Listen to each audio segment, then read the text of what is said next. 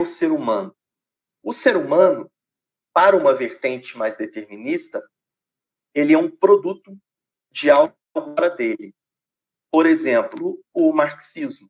Quem é o ser humano? O ser humano é um produto de uma certa organização material, de uma certa organização econômica. Ele é um produto de uma classe social, ele é um produto de relações econômicas, ele é um produto de é, uma atividade de exploração, sendo o opressor ou oprimido ou algo assim.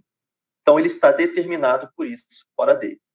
Existe uma outra perspectiva é, mais radical no sentido da liberdade, no sentido bem mais existencialista, inclusive, que quase nega a influência do meio sobre o indivíduo. O indivíduo ele é totalmente livre. Ele é construtor da sua própria existência, da sua própria essência. Ele não é determinado por absolutamente nada. O Sartre meio que afirma isso, né? Nós estamos condenados à liberdade.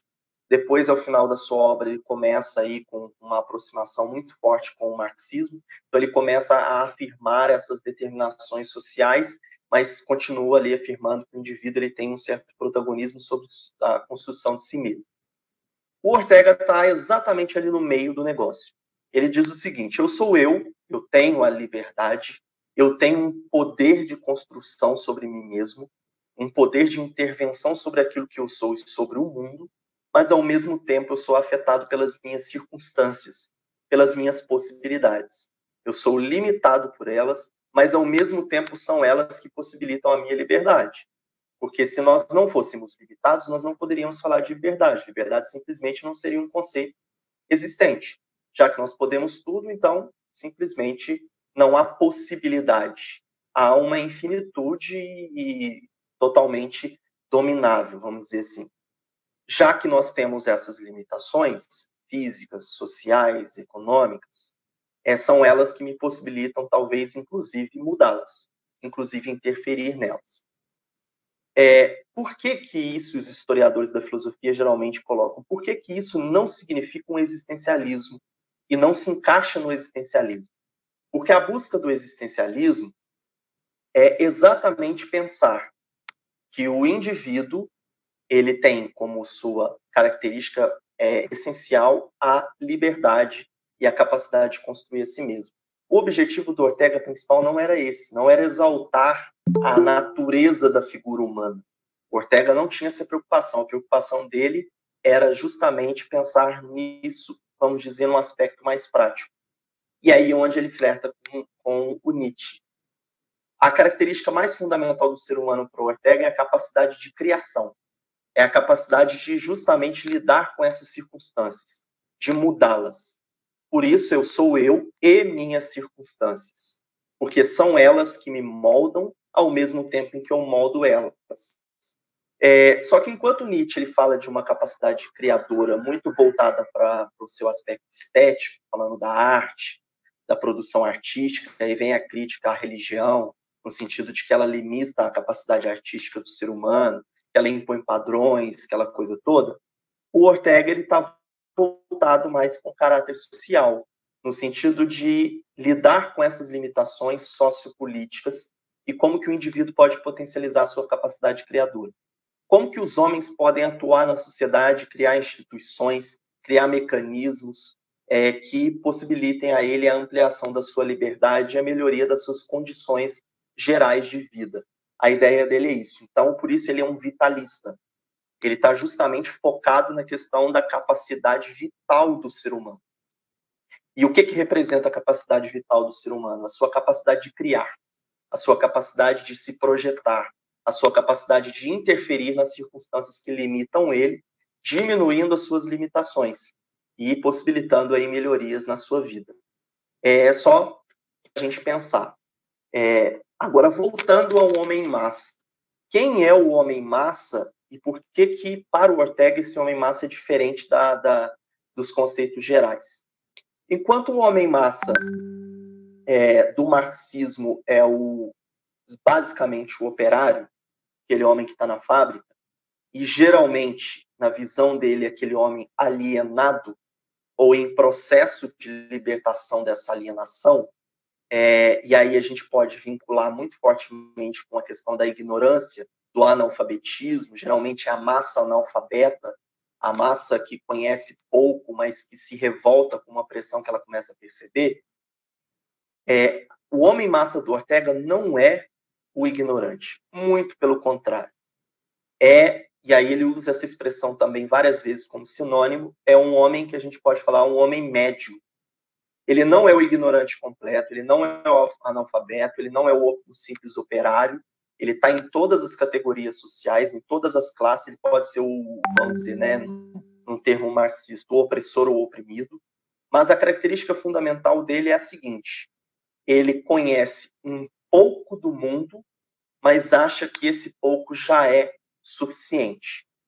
Ele, por exemplo, aí traduzindo para um momento mais contemporâneo aí, ele estava falando do nazista, do fascista, daquela massa que tinha um pouquinho de, de crítica social, de crítica política, principalmente em apontar culpados, ao culpado do, da, da estagnação alemã é, é, são os judeus, é, o culpado da, da, estagnação italiana é um determinado grupo social, são os, a ameaça comunista, alguma coisa assim. Então, ele tem um pouquinho de critério para pensar a realidade, mas é um critério mediano, é um critério muito reduzido, é um critério assim bastante fechado dentro de um conjunto X de, de ideias. Trazendo para o nosso momento, e aí a gente já começa a clarear qual é a relação desse conceito com a galera da, das redes sociais da cultura do cancelamento, o homem massa hoje seria o jovem, ou o jovem adulto, geralmente, que leu cinco livros sobre uma determinada temática que viu algumas dezenas de vídeos no YouTube falando sobre isso, e pronto, ele já acha que ele tem uma capacidade intelectual para pensar sobre aquele problema suficiente para ele discutir é, em pé de igualdade com um especialista no assunto.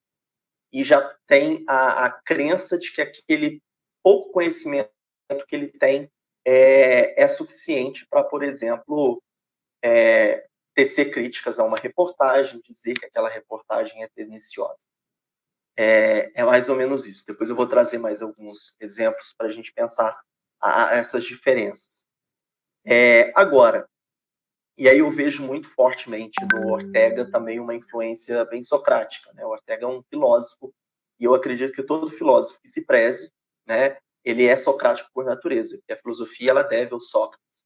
Aquela ideia do só sei que nada sei é, no sentido de que se, e aí é fácil da gente é, concluir isso, se aquele indivíduo mediano que leu alguns livros, viu alguns vídeos sobre determinado tema, ele crê que ele já está completo, que ele já está, digamos, é, tem, já tem o conhecimento totalmente consolidado sobre aquele determinado assunto, a característica mais fundamental dele é a crença de que não há mais nada além daquela sua visão que seja verdadeiro. É, ele usa a palavra, ele, a expressão que aquele indivíduo é marcado por uma alma hermética, no sentido de que uma alma fechada, vedada. Se ele já sabe, ele não precisa mais se abrir a nenhum conhecimento. E aí vem as consequências diretas dessa, dessa postura.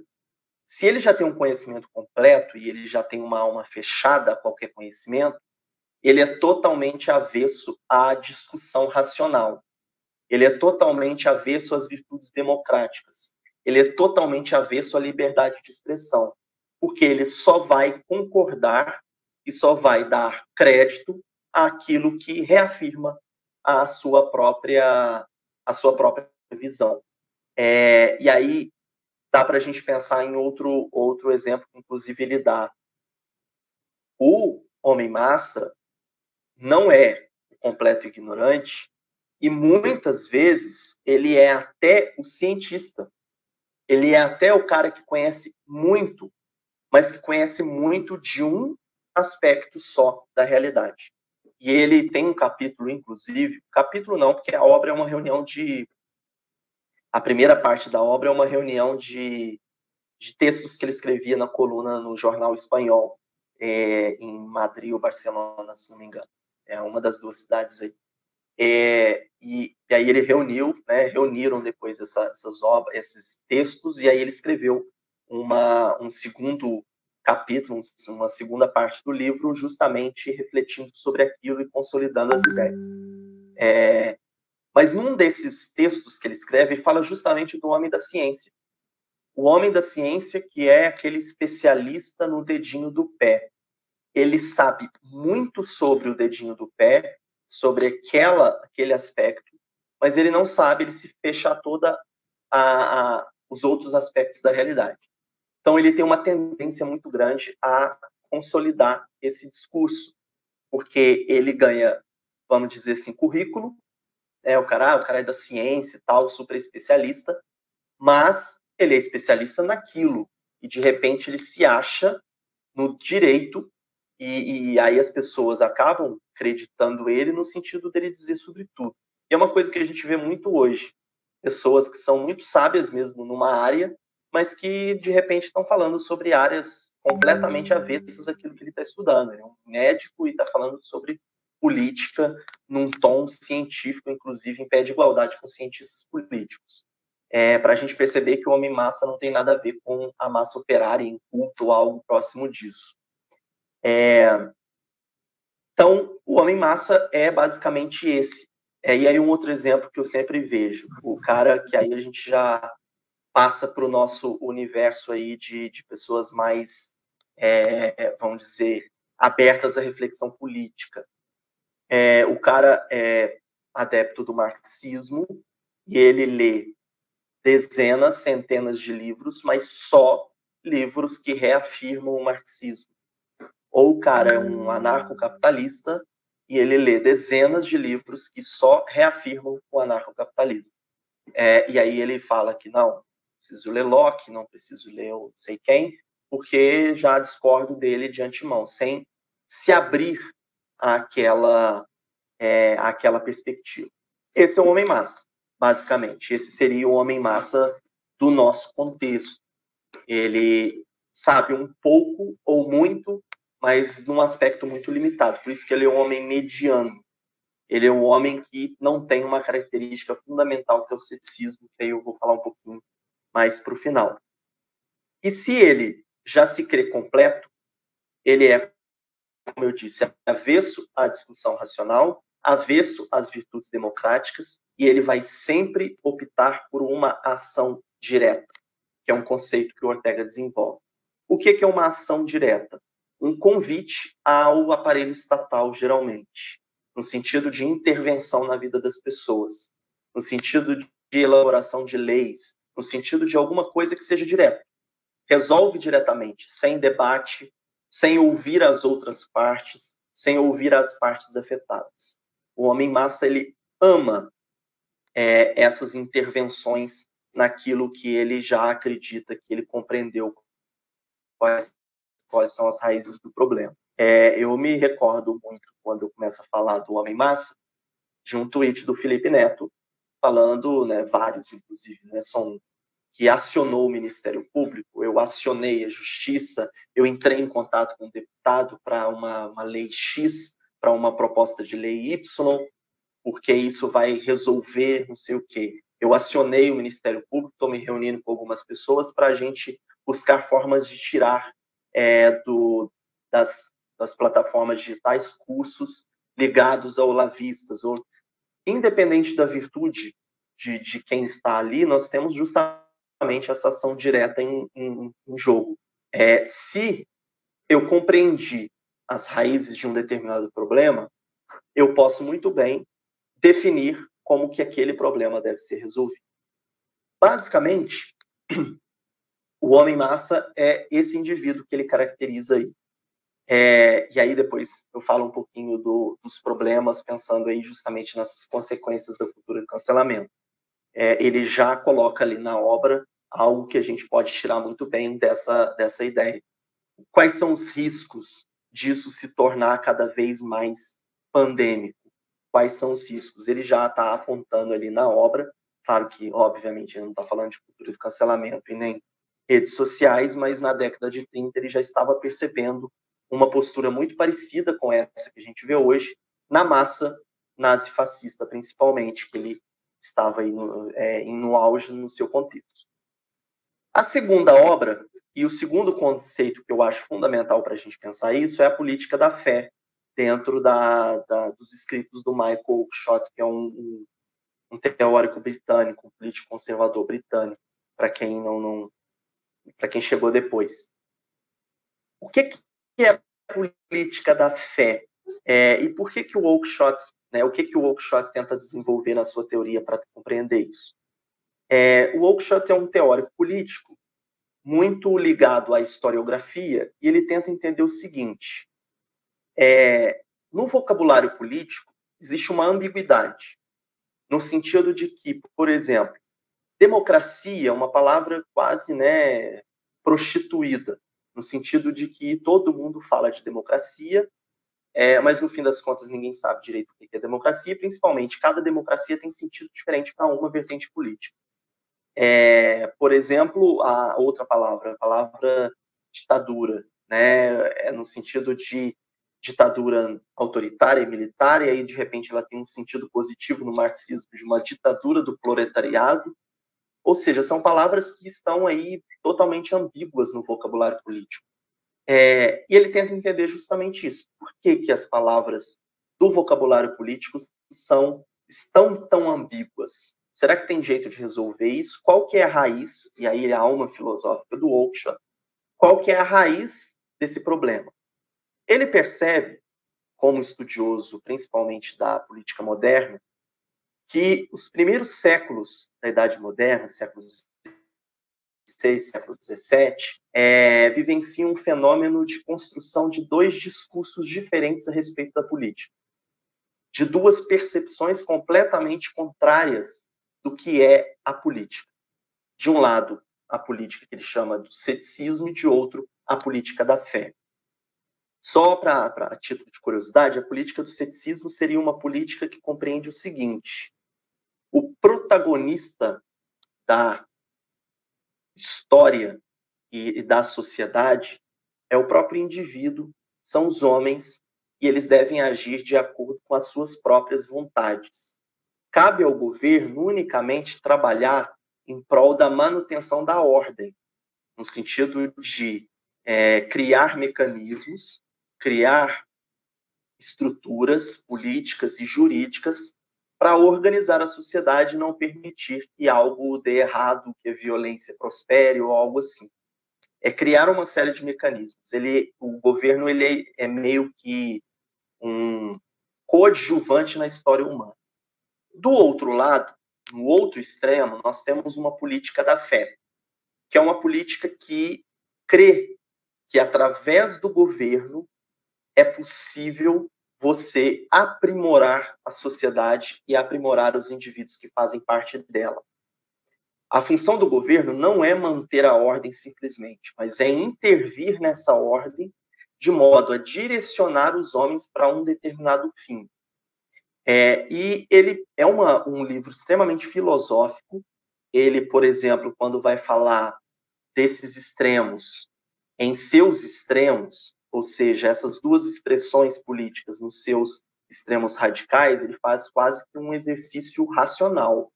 Ele afirma que aquilo é uma abstração para a gente entender a política, que nenhuma política chegou é, radicalmente a esse extremo, chegou próximo, como ele vê, por exemplo, no próprio comunismo. Mas nenhuma é o próprio extremo, porque o extremo é, uma, é um conceito que ele cria para entender a realidade. Eu gostei muito da leitura dele, porque ele é muito pé no chão ele apresenta uma teoria dele, afirma o seguinte: bom, eu acredito que esses extremos podem ajudar nos, a compreender melhor a, a, política e as raízes da ambivalência e da ambiguidade política na história contemporânea, mas é meramente uma teoria possível. Ele dialoga com outras teorias e ele afirma: bom, é, são conceitos. Não existe uma política do ceticismo em si que a gente pode apontar na história, como não existe uma política da fé em si que a gente pode apontar na história. Mas a gente pode encaixar as políticas concretas da nossa história no meio de ambas, uma tendendo para um lado, outra tendendo para o outro. É, e a política da fé, que ele enxerga muito, por exemplo, na filosofia do Francis Bacon, ele acredita que Francis Bacon seja, vamos dizer assim, entre aspas, o pai da política da fé, é a ideia de que, bom, a sociedade ela pode ser, de certo modo, manipulada para um determinado fim. O fim que o Bacon enxerga é o econômico. É aquele fim de criar um progresso econômico, consolidar um desenvolvimento econômico sem precedentes aí, trazer riqueza e tudo mais, através da, de uma intervenção.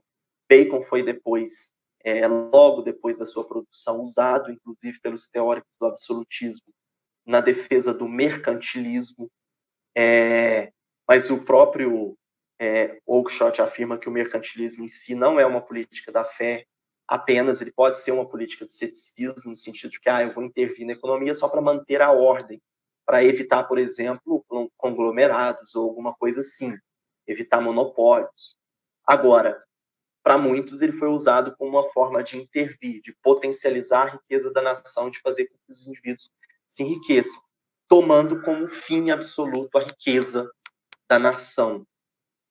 É, e depois ele enxerga em outros, ele enxerga no Marx isso muito fortemente, ele enxerga isso no Rousseau, a ideia de aprimorar a moralidade humana através do próprio governo. O governo está aí para fazer com que os indivíduos se tornem mais morais, é, ou seja, tem uma finalidade para além da política, uma finalidade de aprimoramento da, da própria sociedade e dos próprios indivíduos. Por isso que é uma política de fé, é uma crença de que a sociedade e os homens podem ser aprimorados.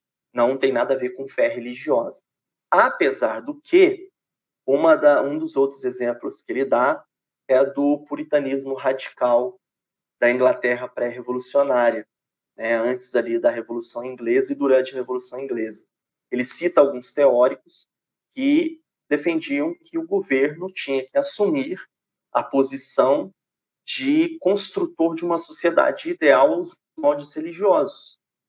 É, ele não cita, mas é um tema que eu gosto muito de estudar, inclusive, a gente vai enxergar isso muito facilmente no puritanismo calvinista na Suíça, que simplesmente, por exemplo, delegava pessoas para vigiar outras é, nas suas vidas privadas.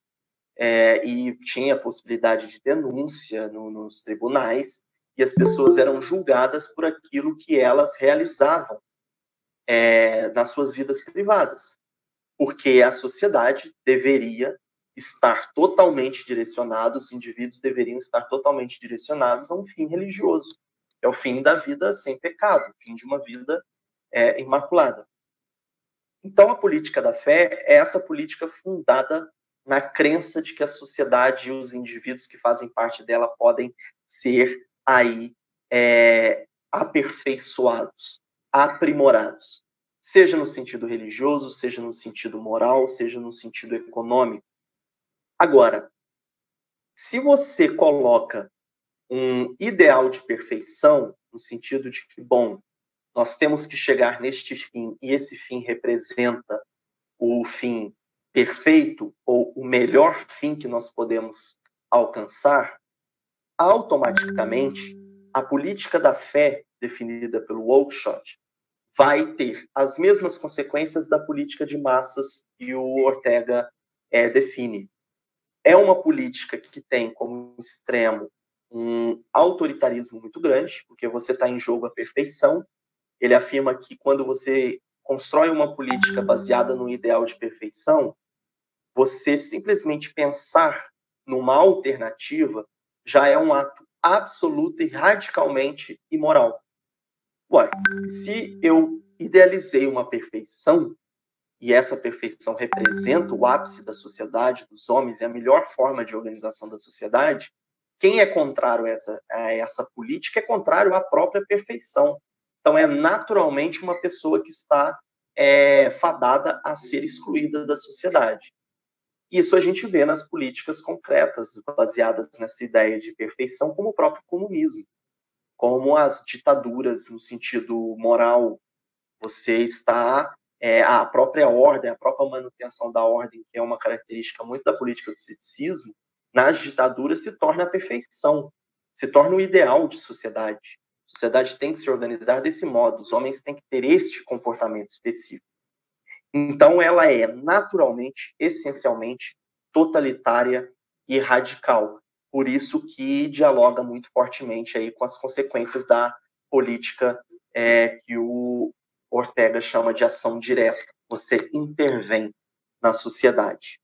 E outra característica é o próprio silenciamento dos opositores, já que os opositores não são meros opositores do governo, eles são opositores do próprio ideal de perfeição que aquele grupo ou aquela sociedade é, idealizou.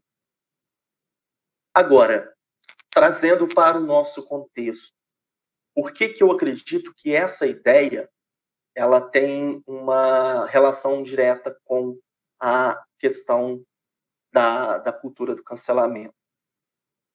Quando nós estamos falando da cultura do cancelamento, geralmente, em 80%, 90% dos casos, nós estamos falando de questões que envolvem política. Facilmente se cancela qualquer pessoa que tenha um pensamento mais conservador ou mais liberal. Dificilmente se cancela uma pessoa que tem uma visão mais progressista, uma visão talvez mais à esquerda, né? Bem entre aspas aí usando esse conceito, uma visão mais coletivista dificilmente um, um conceito, uma, uma fala, uma ideia, é, por mais que para a gente ela soe autoritária, ela soe perigosa, com consequências perigosas, mas se ela, por exemplo, tiver lá no meio dela a expressão é, justiça social, igualdade, dificilmente ela vai ser cancelada. Porque você tem ali um jogo, um, uma questão política muito forte é, presente ali. Então, como a cultura do cancelamento tem essa relação direta com o fenômeno político, esse conceito de política da fé, para mim, também encaixa perfeitamente nessas questões. Eu vejo muitas vezes nos jovens é, que são né, afoitos nessa, nesse debate de cancelador, nesse tribunal inquisitorial das redes sociais é, dessa era, eu vejo muito fortemente esse ideal de um aprimoramento forçado da sociedade e de um ideal moral. E aí a relação que eu estabeleço com o conceito de política da fé. A política da fé, ela não é só política, ela é moral, porque a ideia de perfeição é naturalmente moral. A ideia de perfeição, ela naturalmente está vinculada a um ideal a ser seguido. E quem não é, está vamos dizer, vinculado a este ideal, e quem não acredita neste ideal, é naturalmente imoral. O que, que a gente vê hoje, por exemplo, com as inúmeras, os inúmeros rótulos negativos que as pessoas colocam sobre os outros, como, por exemplo, fascista ou comunista, ou seja o que for, os istas da vida. É uma ideia de moralidade, é uma ideia de que a visão política que eu tenho ela é a que melhor aprimoraria a sociedade. Ela é a melhor que combateria a desigualdade. Ela é a que melhor é, levaria os indivíduos a estabelecer uma sociedade melhor que hoje. Se você se opõe a essa visão política e a essas políticas que eu defendo, naturalmente você é imoral. Naturalmente você está vinculado a uma ideologia política nefasta, como, por exemplo, o fascismo, o nazismo, o próprio comunismo, na visão de, de uma parcela mais conservadora da sociedade. Naturalmente, você pode se opor ali um centímetro da minha fala, mas você se opôs ao meu ideal de sociedade, ao meu ideal de aprimoramento. Isso eu vejo muito fortemente na, dentro aí das redes sociais. Outro elemento que eu enxergo com relação direta a isso é uma, um desejo muito grande por impor a linguagem neutra. É, eu conheço muito pouco de, desse universo da linguagem neutra. É, muitas vezes eu estou vendo que está virando chacota de tão, talvez, exagerada que esteja se tornando, mas ali a gente tem claramente esse ideal de aprimoramento, no sentido de que, bom, essa intervenção que eu proponho na linguagem, no caso, ela vai levar necessariamente a sociedade para um lugar melhor, no sentido de garantir mais igualdade é, sexual e, e de gênero das pessoas. Você pode colocar N ressalvas sobre isso, mas acima de tudo você tem que assumir que é uma, vamos dizer assim, uma pretensão muito grande de querer resolver um problema com uma coisa tão pontual como a intervenção na linguagem. Mas eles defendem, os defensores da, dessa, dessa, desse ideal, eles defendem isso afoitamente, no sentido de que isso vai necessariamente levar é, a sociedade a um certo aprimoramento.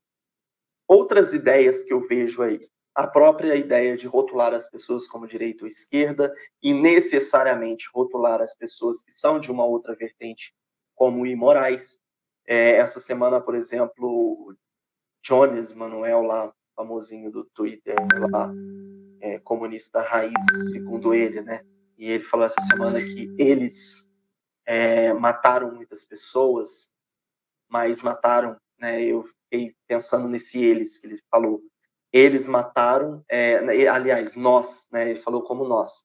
Nós matamos muita gente, sim, mas nós matamos autoritários, fascistas, não sei o que, não sei o que.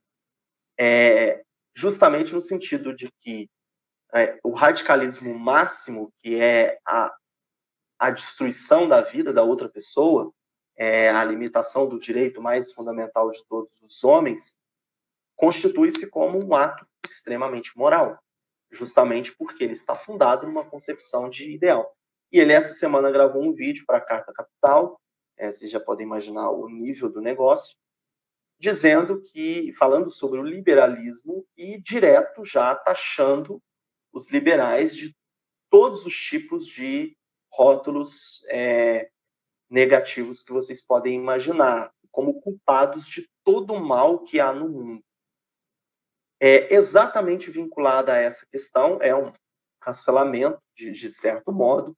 Nós já somos, para muita gente, automaticamente cancelados, é justamente porque eles têm um ideal de perfeição social que passa pela revolução ou pela é, intervenção massiva na economia, e automaticamente todo o discurso fora disso ele é imoral. Então não é só eu vejo no discurso do cancelamento, na cultura do cancelamento, só um choque político. Até porque o choque político é, ele pode ser muito proveitoso, ele tem que ser, inclusive, incentivado, no sentido de aprimoramento das nossas ideias. A gente tem que se confrontar. A gente não pode ficar na posição do homem massa como o HC definiu, de ficar só repetindo leituras dentro do nosso rol de pensamento, ouvindo só pessoas que basicamente concordam com a gente 100%. Esse confronto é importante para o nosso próprio aprimoramento e para o aprimoramento da sociedade. Mas é, não é só um ato político, não é só um choque de visões políticas, mas é, acima de tudo, um choque de visões morais, no sentido justamente de eu estou vinculado ao ideal de perfeição ou eu estou vinculado a uma percepção já perfeita da realidade, de como nós podemos melhorá-la.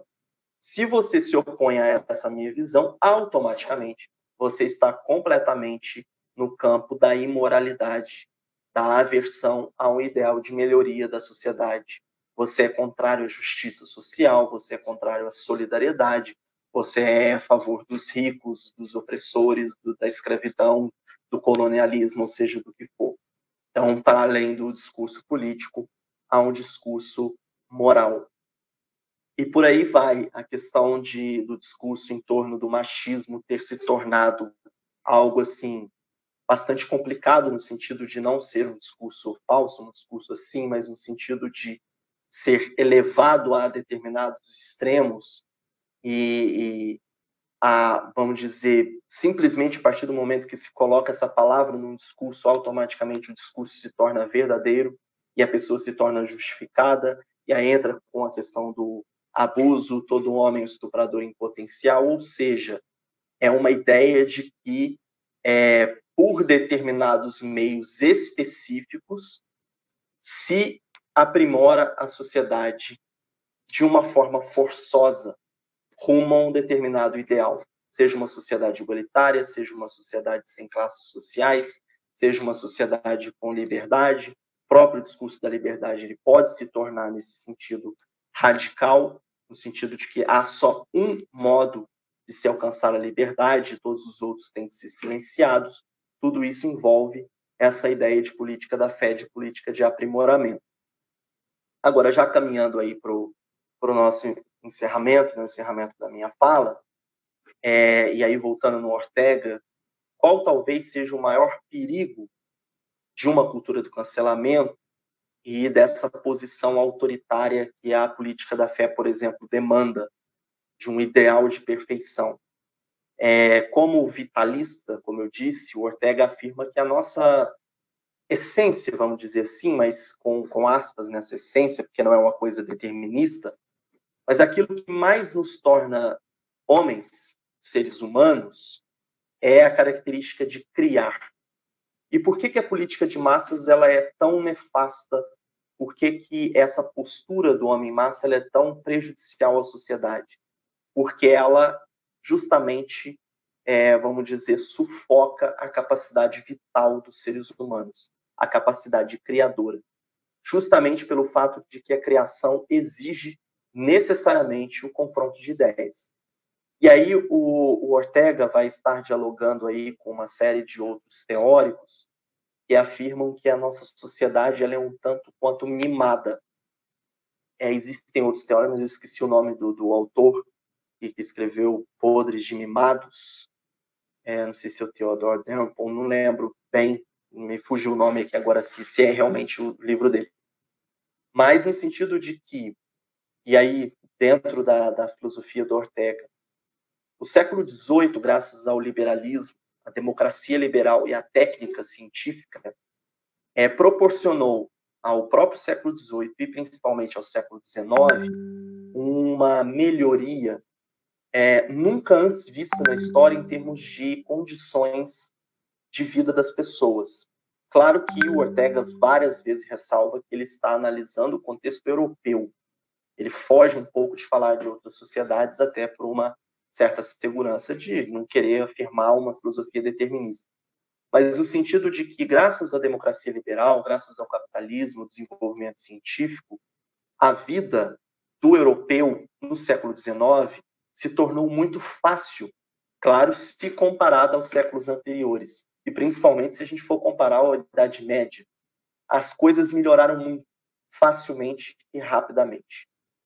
Automaticamente, uma geração surgiu desse momento extremamente, vamos dizer, naturalizada com aquelas facilidades.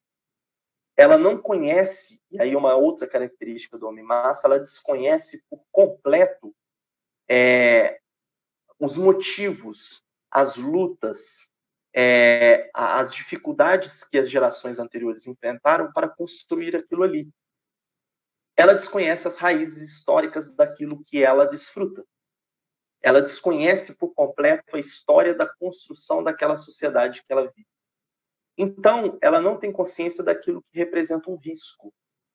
E, e aí é justamente onde vem o sufocamento da capacidade vital o, o Ortega é um liberal, mas por várias vezes ele fala que o liberalismo ele não está completo, ele não está pronto, ele tem que ser aprimorado. Mas a partir do momento que você defende uma posição radical, totalmente avessa ao, ao liberalismo e, e a essa abertura do ser humano no sentido de potencialização das suas liberdades individuais, você está justamente falando de um retorno a uma sociedade na qual essas virtudes que proporcionaram tanto desenvolvimento, tanto tanta melhora nas condições de vida das pessoas não exista. Ou seja, automaticamente você está negando os fundamentos daquilo que proporcionou é, aquele desenvolvimento. Por que, que eu acho isso interessante para a gente pensar e, um, e, o risco que representa a, o homem massa característico da cultura do cancelamento? Você está numa rede social é, onde, teoricamente, você tem liberdade de expressão, mas você está justamente defendendo uma intervenção que vai contra a própria liberdade de expressão. No sentido de que, bom, eu defendo a minha expressividade, a minha liberdade, não a do outro.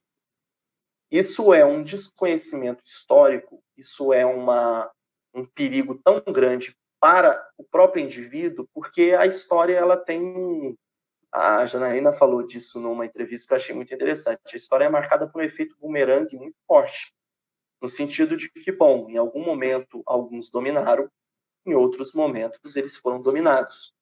Então, em qualquer momento, essas políticas autoritárias que essas pessoas defendem, de cancelamento, de silenciamento, de linchamento virtual, e num, num extremo de intervenção e chancela do governo e da esfera jurídica, pode se voltar contra eles mesmos e, no fim das contas, contra todos, de criar uma sociedade de vigilância, que automaticamente é uma sociedade que vai é, ferir aquilo que nós temos mais essencial, que é a nossa capacidade de criação.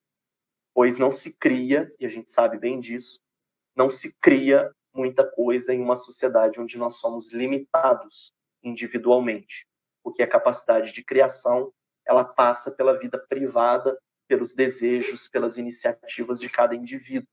Se você chancela isso coletivamente, você não permite que os indivíduos desenvolvam suas próprias potencialidades individuais e aprimorem essa, essa realidade coletiva. Então, ele enxerga na sociedade do nazismo, do fascismo, e a gente pode enxergar numa sociedade em que essa cultura do cancelamento se torna é, radical de silenciar as outras pessoas única e exclusivamente por opiniões contrárias ou por posturas que eu julgo contrárias, que podem ser inclusive contrárias, mas não caberia muito a mim, e sim as esferas jurídicas avaliarem, e, e a massa das redes sociais, ela não espera a, a justiça observar é, os fatos, analisar os fatos, ela já cancela de antemão e traz prejuízos para as pessoas, mas isso vai sufocando a nossa própria capacidade vital. Cada vez mais as pessoas estão com medo de expressar as suas opiniões nas redes sociais.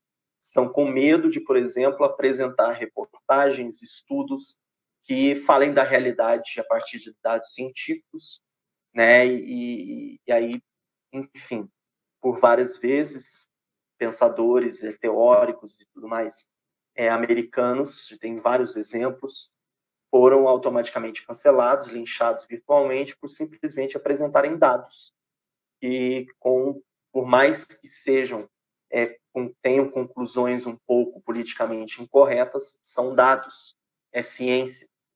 Então, se a gente for é, fazendo com que isso vá atingindo um nível extremo, nós sufocamos a nossa própria capacidade criadora que passa aí pela pelo jogo dialético, pelo confronto de ideias, pela discussão racional, pelas virtudes democráticas.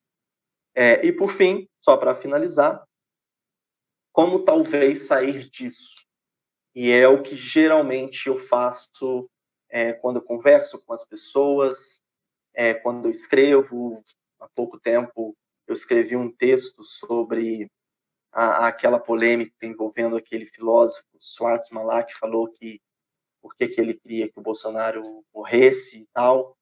É, ninguém é obrigado a gostar do Bolsonaro, a gente talvez seja até mais racional ter inúmeras ressalvas contra ele, mas quando você passa a uma apologia à, à morte direta ou indireta, né, no caso dele foi indireta através de uma doença, no fim das contas você está afirmando um radicalismo é, no sentido de que a minha visão é, política e, e, os meus ideais políticos são tão perfeitos que eles justificam, inclusive, eu torcer para a eliminação de uma outra pessoa, mas, acima de tudo, representa justamente essa falta de capacidade vital do ser humano, porque eu jogo a responsabilidade para um vírus. Ah, que o vírus mate ele, eu não vou discutir com ele, eu não vou é, talvez buscar alternativas, eu não vou fazer campanha para um político que faça frente a ele, eu não vou escrever ou criar mídias que demonstrem os equívocos dele, mas eu vou torcer para que um vírus faça o serviço para mim. Mostra justamente como que a massa ela tem ela é desprovida de uma capacidade vital de criação. É, e a gente vê que muitas vezes os canceladores são geralmente jovens, com uma vida razoavelmente fácil.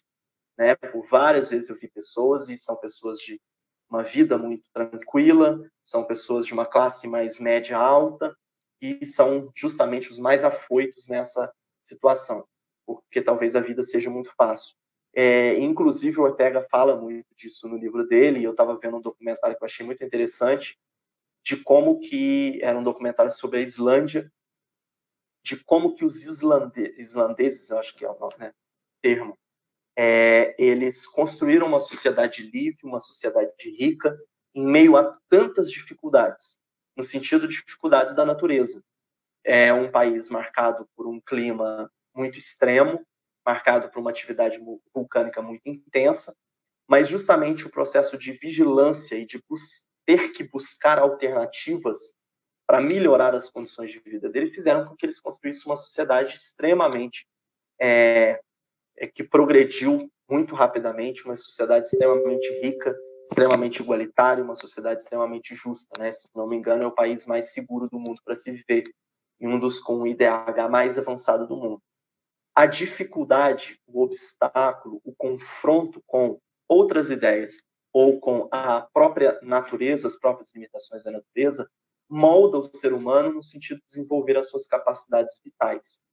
E a cultura do cancelamento, a cultura da censura, representa justamente um passo atrás, né? É, é outra coisa interessante de se pensar. E, e aí, como eu estava falando da alternativa, para finalizar, é, eu escrevi esse texto fazendo uma crítica a ele, aí recorri, por exemplo, à, à questão dos direitos naturais, a questão de como é um discurso hipócrita, porque a partir do momento que eu torço para o Bolsonaro morrer porque ele é um político de merda, se eu acho isso, é, eu estou dando vazão para outras pessoas defenderem, por exemplo, que bandido bom é bandido morto, exatamente o discurso que eu acho contrário, porque na concepção das outras pessoas, o bandido representa um mal para a sociedade, então ele não merece viver.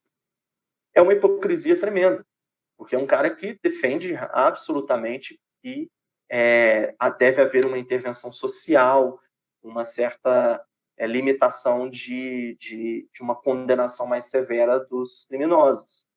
Ora, é um discurso hipócrita, né? É, e aí uma amiga minha veio falando que no começo ela inclusive fez piadas com isso e ficou um pouco feliz depois de ter lido ela botou mais o pé no chão e falou é realmente é uma uma certa hipocrisia então eu acho que a gente tem que justamente optar por um discurso mais cético e aí a gente pode recorrer por exemplo a uma série de pensadores na história como por exemplo Agostinho é, Blaise Pascal que eu gosto muito David Hume os federalistas americanos e, claro, acima de tudo, ao próprio Sócrates, no sentido de que, bom, eu não tenho o conhecimento é, sobre os fins absolutos do mundo, eu não tenho a moralidade perfeita no mundo, eu sou falho intelectual e moralmente, então eu preciso ter uma cautela, uma prudência muito grande. O Oakeshott é um conservador, defensor muito da política da prudência, é, eu preciso ser cético, eu preciso ser cuidadoso com aquilo que eu falo nas redes sociais. E eu preciso combater esse discurso justamente por isso. Eu busco combater esse discurso justamente por isso, mostrando que, olha, ninguém tem um monopólio dos saberes, ninguém tem um monopólio das virtudes, então a gente tem que ter muito cuidado na hora de é, chancelar um discurso cancelador e de linchamento virtual. Até porque, e aí é extremamente é, uma outra é, hipocrisia tremenda, muitos daqueles que estão afoitos nas redes sociais cancelando as pessoas, colocam agora no mês de setembro um lacinho amarelo dizendo que nós devemos respeitar as vidas e se esquecem que determinados discursos extremamente violentos contra outras pessoas podem levar justamente ao suicídio. Bom, gente, eu tinha preparado é mais ou menos isso. Agora é com vocês. Perguntas, comentários, será um prazer.